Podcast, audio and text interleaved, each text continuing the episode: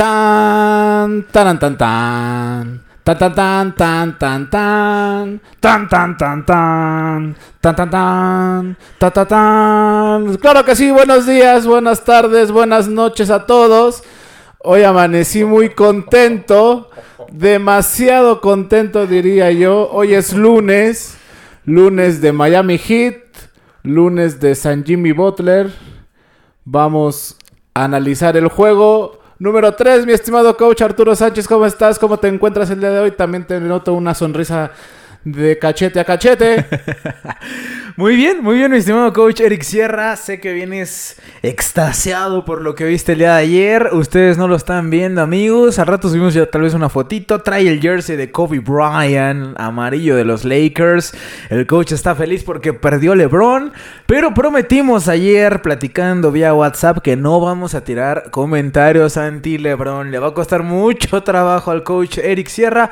Pero vamos a ser objetivos, que es el compromiso que tenemos con este programa. La serie está 2 1. Qué buena introducción nos diste, coach. ESPN ya te está buscando para ser la próxima voz de NBA por ESPN. Y arrancamos. Ganó el hit. Qué partido nos regaló Jimmy Butler. ¿Qué partido nos regaló Jimmy Butler? Mamba Mentality. El día de ayer se disfrazó de Kobe Bryant, me parece. Eh, un partido, coach, tienes razón, no vamos a tirarle mucho hate a LeBron. Me va a costar un poco de trabajo. Pero estos partidos, lo único que diré eh, al respecto es que estos partidos están diseñados para que el señor dé la cara. Y creo que ayer tomó pésimas decisiones al final del cuarto cuarto. Es lo único que diré en ese tema. Y quiero resaltar más la victoria del Hit. Eh, este conjunto que si bien está en las finales, eh, es un equipo que ha llegado a base de trabajo, a base de compañerismo, a base de rotación de balón y sobre todo a base de defensa, que ayer nos quedó bastante claro en el primer cuarto, coach. Demasiadas pérdidas para los Lakers, puntos rápidos, se van rápido arriba y creo que desde ahí los Lakers empezaron a, sentir que el juego no estaba tan cómodo para, para ellos como el juego 1 y el juego 2. Y bueno, vamos a analizar más profundo este tema. Eh, pero bueno, el hit gana el juego, el juego número 3. Y la verdad, merecido.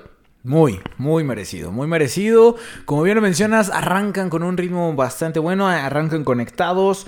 Eh, yo veo una diferencia en este Miami Heat donde salen conectados más jugadores. Eh, en, el partido 1 y 2 había momentos de un jugador, momentos de otro, pero no todos al mismo tiempo traían esa conexión ofensiva y defensiva, lo cual marca para mí una diferencia muy notable desde el primer cuarto el día de ayer. Lakers para mí tuvo un partido contracorriente todo el tiempo. Pasan al frente por ahí del tercer cuarto y si mal no recuerdo a 69-68, algo así en números, pero aunque pasaron al frente el momentum no se dio, Hit les volvió a empatar Nunca pudo estar Lakers cómodo en el partido. Nunca estuvo en ventaja en el partido. Lo digo anímicamente más que en el score. Eh, nunca tuvo control del partido Lakers. Sí, lo comentábamos previo a las finales que si un Anthony Davis o LeBron James salen en un mal día, creo que los partidos se suelen complicar para estos Lakers. Ayer Anthony Davis se mete en problemas de faltas muy pronto. No es el Anthony Davis que estuvimos acostumbrados a ver en, los playoffs. No recuerdo un mal partido como este, excepto con un partido de Denver en el juego 2. Pero. El juego 3, perdón. Pero en general no fue un partido de Anthony Davis. Tampoco fue un gran partido de LeBron. Sí lo fue de Kuzma. Sí lo aparece Kuzma y aparece Morris, ¿eh? Aparece Morris. Viendo los números, es un pésimo partido, eh, lo voy a calificar así de Anthony Davis porque su producción está muy baja a lo que nos tenía acostumbrados a ver. Caldwell Pope este, creo que pasó desapercibido. Desde el juego pasado. Eh, yo no sé qué sigue haciendo de titular, honestamente. Yo creo que Kuzma sale al juego 4, ¿eh? Yo creo que Kuzma sale mañana en la noche. Eh, Danny Green no sé qué salió a hacer ayer Danny Green. No hubo defensa, no hubo disparos, no hubo nada de Danny Green. Eso también eh, eh, influye. Rondo, ¿dónde está el Rondo del juego 2? Desapareció ayer Rondo, coach. Sin embargo, se conecta Kuzma, se conecta Morris, pero eso no le alcanza a los Lakers. Los Lakers necesitan que Anthony Davis esté conectado y que los que nombramos anteriormente lo estén. Sin ellos, ahí está el resultado. Adiós. Se los comió el hit. Caso contrario. ¿Cuántos jugadores conectaron ayer? Duncan Robinson con 13 puntos. Ahora sí salió a jugar el joven. Sale a jugar Tyler Hero y te clava 17. Olinik otra vez con una producción alta en 17. Meten en problemas de faltas a Davis. Y, en, y, bueno, lo de Crowder 12 puntos también con 8 rebotes. Sale conectado el hit, meten problemas a los Lakers. No sé si ayer jugó Caruso, ni me acuerdo si estuvo el tal Caruso en la duela. Fue un partido malo de los Lakers. Vamos a decirlo así también, también lo podemos decir así. Fue un partido muy malo de los Lakers. Sí, coach. Eh, bueno, vamos a, analizarlo fríamente. Y yo juraba eh, antes del partido de ayer que los Lakers arrasaban este juego 3 anémicamente se veían muy superiores a este hit. Sí fue un mal partido de los Lakers. Eh, comentamos que fue un mal partido de Anthony Davis porque a la superestrella se le exige, ¿no? Y las superestrellas nos tienen acostumbrados a, partidos de 30 puntos, sobre todo estos dos, de por lo menos 25, un doble doble. Pero ayer sí fue un pésimo partido de Davis, un pésimo partido para Rondo, para Caruso ni se diga. No sé si Danny Green siga teniendo molestias físicas no lo veo tan conectado, sobre todo lo meten a defender más que y triples abiertos, básicamente ese es el juego de, de Danny Green desde los Spurs me parece. Y ayer no mete triples, no defiende. Me preocupa la defensa de los Lakers. Hay jugadas del hit que rotan el balón y prácticamente entran solos al aro, directos al aro sin oposición. Hay rotaciones mal, mal hechas. Hay una jugada terminando tercer cuarto, si no me equivoco. Eh, sale LeBron y sale Kuzma a hacer el ajuste al tiro triple y Crowder está solo abajo del aro, siendo que acababa de poner la pantalla y, recibe y mete dos puntos. O sea, nadie ni a un metro de él. Ajustes terribles en, en defensiva. Eh, los estuvieron bailando, estuvieron moviendo mucho el balón. Lakers hubo un rato cuando se empareja el partido que estuvo moviendo el balón. Eh, hay incluso el tiro de Kuzma para cerrar el, cuarto sobre la chicharra. Si cuentas los pases de esa jugada fueron 11. Creo que sí estoy un poquito muy loco y apasionado. Conté los pases de esa jugada, 11 pases. Eh, que esa es una maravilla, ¿no? Cualquier coach quisiera ver a su equipo pasar 11 veces el balón y terminar en canasta. Este, sin embargo, pues no, o sea, no fue suficiente. El hit mueve la pelota, el hit respeta el sistema, como te lo dije en el juego 2. En ocasiones le dan toda esa libertad a Butler, le generan los espacios. O sea, también mencionar que eh, muchas veces resaltamos y decimos, ah, Butler metió 40, pero hay que ver qué se hizo alrededor de esos 40 puntos. ¿Y qué se hizo alrededor de esos 40 puntos? Hubo buenas rotaciones, hubo buenos cambios de marca. Hay una jugada muy, muy bonita donde está LeBron cubriendo a Butler. Va este Hero, pone la pantalla para que se haga el cambio de marca.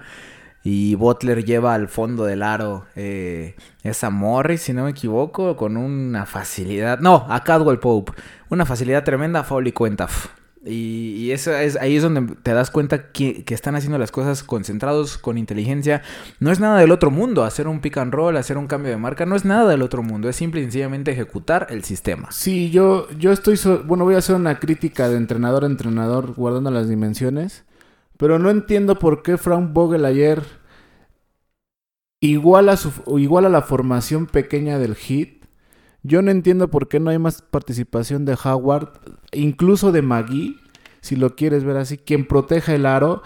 Ayer entraron al, al aro el Miami Heat como Juan por su casa. Sí. Me sorprende la decisión de no meter a Howard, de no meter a Magui. Eh, bueno, Magui no ha visto minutos en la serie desde que empezó.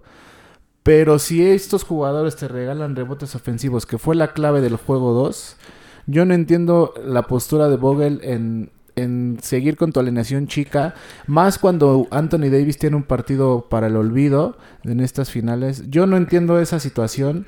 Yo hubiera utilizado más a, Howard, a Maggie. Presencia Porque Butler, a base de, de producto de gallina, lo vamos a decir como es, entraba y venía inspirado y, jugó con el corazón, ¿ok? Eh, amigos, vamos a poner los pies en la tierra, vamos a analizar ¿Qué equipo del Hit le ganó al equipo de los Lakers? Un Jimmy Butler, superestrella, un mercenario menospreciado por muchos. Creo que la superestrella más menospreciada. Sí, muy poco eh, valor. Un Crowder, también un mercenario que ha estado en equipos de aquí para allá, cumplidor. André Gudala, que es un veterano que cada vez le cuesta más moverse, se le nota ya la, la edad. Un Hero que es novato. Y un Robinson que si bien mete 13 puntos sigue tomando decisiones por lapsos del partido pésimas. Y uno Linich que también ha estado de aquí para allá. Entonces es sorprendente que este hit le haya sacado por momentos hasta 16 de ventaja a, los, a estos Lakers. La verdad es, es se me parece increíble. Yo juraba que si el hit competía y ganaba el juego 3, iba a ser por diferencia de 2, 3 puntos, juego cerrado hasta el final, etcétera. 11. Y la verdad es que es de admirar y de, y de elogiar lo que hace este equipo del Heat sin sus dos estrellas de reparto, superestrellas aparte de Jimmy Butler. El juego que hacen ayer, sumado a que los Lakers tienen un mal día, el resultado 40 puntos de Butler, triple doble, eh, impresionante lo que vimos ayer. Y, vamos a decirlo, coach. Vamos a decirlo, hay que ser honestos. Tú y yo nos mensajeamos horas antes del partido cuando se anuncia que no sale Dragic y Adebayo. Y los dos dijimos, se acabó. Se acabó. Los dos dijimos, juego 3 es de Lakers. Vi compañeros que sé que están escuchando esto, que publicaron que esto ya estaba terminado. Eh, saludos ahí, Alex Rodríguez. Eh, 3-0, ¿no? Y, todos creo que nos dejamos ir por eso. Y wow, la sorpresa que nos viene a dar el Miami Heat. Quiero destacar un poquito la participación de, como bien lo comentas, ¿no? De, analizando, te metiste al análisis de quién le gana a los Lakers, jugador por jugador. Tyler Hero ayer esa mano la traía caliente. Se aventó varios tiros al puro estilo de Ray Allen. Saliendo de la pantalla, balón de mano a mano, pum, tiro. La mano de LeBron James enfrente de él. Hay uno que, me parece espectacular, que hasta LeBron voltea. Me hizo recordar ese LeBron volteando a ver a Kevin Durant cuando le clavaba esos triples con Golden State, volteando con cara de ya valió. Ayer vi la misma cara del Rey, eh, después de un triple de Tyler Hero. Hero comete el error al final del partido de hacer su gesto ahí con la boca chueca y demás. Se está hablando mucho en redes sociales de eso, coach, de que Lillard bailó, que Westbrook, que los que hicieron gestos terminan perdiendo con los Lakers. Coach, yo no tengo duda que esta serie puede terminar 4-1 si Adebayo o Dragic no regresan alguno de los dos. Yo no tengo la duda que, que Lakers se lleva el campeonato. Pero este partido de ayer nos demuestra que en igualdad de condiciones, esta serie hubiera sido otra, hubiera sido otra más pareja, más peleada. Y si el Hit es el único juego que gana en esta serie el día de ayer, bien merecido y nos demuestra que es un equipo bien trabajado, bien entrenado, con un coach muy preparado, tiempos extras precisos, indicaciones precisas, los tranquilizó. fuera. ¿Cuál tiempo extra? Tiempos fuera, perdón, tiempos fuera, perdón. Estoy tan extasiado. Tiempos fuera. Te ganó la emoción. Tiempos fuera precisos, indica, los enfrió cuando tenían que enfriarse, eh, los aceleró cuando tenían que acelerar. En fin, un, un buen cocheo, un, un, equipo entregado. Y te repito, si esta es la única victoria del Miami Heat, creo que nos demuestra y nos reafirma el análisis que hicimos previo que este, estos dos equipos en igualdad de condiciones nos pudieron haber regalado una, serie una mejor serie. Eh, hablando, hablando, fíjate, hace rato de jugadores altos, eh, Myers Leonard entra muy pocos minutos a la cancha, pero los que estuvo adentro lo hizo bien, sacó de sus casillas a Howard. De por sí Howard ayer pasa desapercibido y cuando entra pierde la cabeza, no te funciona. Estuvieron pasando mucho en la transmisión, si lo vieron compañeros y, amigos que escuchan, eh, cómo habla Morris Leonard eh, fuera de la cancha, cómo está dando su coaching y demás. Y me parece que ese aspecto ayer fue también fundamental. Yo veo incluso hasta la banca conectada. Eh, veo a Quinn, no sé si todos conozcan a Quinn, un movedor que pasó desapercibido en la liga, jugó mucho tiempo en el hit, que es asistente de Spolstra. Lo vi pegado a Spolstra casi todo el partido, dando muy buenos consejos, evidentemente. ¿De qué? No sé, eso no se alcanza a notar, pero lo vi pegado a Spolstra, analizando y comentando con él. Vi un Spolstra también muy metido en el juego. Vi varias jugadas después de, los tiempos fuera que mencionas, que fueron para mí también muy inteligentes. Que él está parado en línea de base, y, tan pronto el balón entra a la duela, ya sea de él o de los Lakers, él ya está dando indicaciones. Eh, me parece que también ayer el, duelo coaching se lo llevó de calle Eric Spolstra. Sí, amigos, hablamos de un Jimmy Butler que mete hace un triple doble con 40 puntos, 11 rebotes, 3 asistencias, jugando 45 minutos. Uf. 45 minutos de 48. Para los que juegan básquet a ese nivel, jugar 45 minutos a tope, en máxima intensidad, creo que es algo de admirar de Jimmy Butler el día de ayer. Ayer nos demuestra que sí es una superestrella de la liga, lo ha venido demostrando. Se echó al equipo a los hombros. Sí. Y tan solo comparando los minutos, Jimmy Butler ayer tiene 45 minutos en cancha, LeBron James 39, Anthony Davis 33.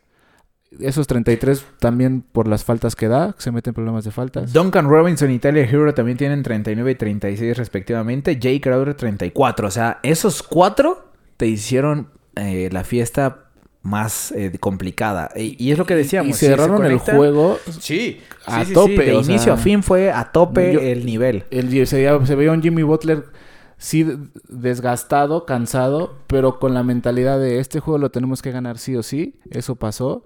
Y amigos, no me quiero escuchar anti-Laker, anti-Lebron, pero no es lo mismo meter un triple de rondo ganando por 10 que perdiendo por 12. No es lo mismo un triple abierto de Caruso eh, ganando por 10 que, que perdiendo por 10. ¿Estamos de acuerdo? Ayer los triples de Morris caen, oportunos por cierto, pero hablamos de que si ninguno de estos tres jugadores le caen un triples ayer, estuviéramos hablando de una ventaja más escandalosa.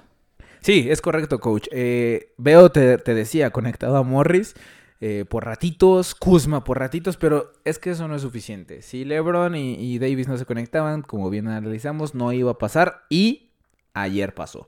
Para que vean que no hablamos nada más por porque nos gusta estar aquí en el micrófono y, ay, vemos básquet. La neta es que esto nos apasiona y para que vean que sí teníamos razón de varias cosas que, hemos dicho, que sí la tenemos. Eh, ahí está, no se conectaron, no hubo el resultado. Me parece que, que lo de Butler, como bien comentas, es sumamente de otro nivel de jugador.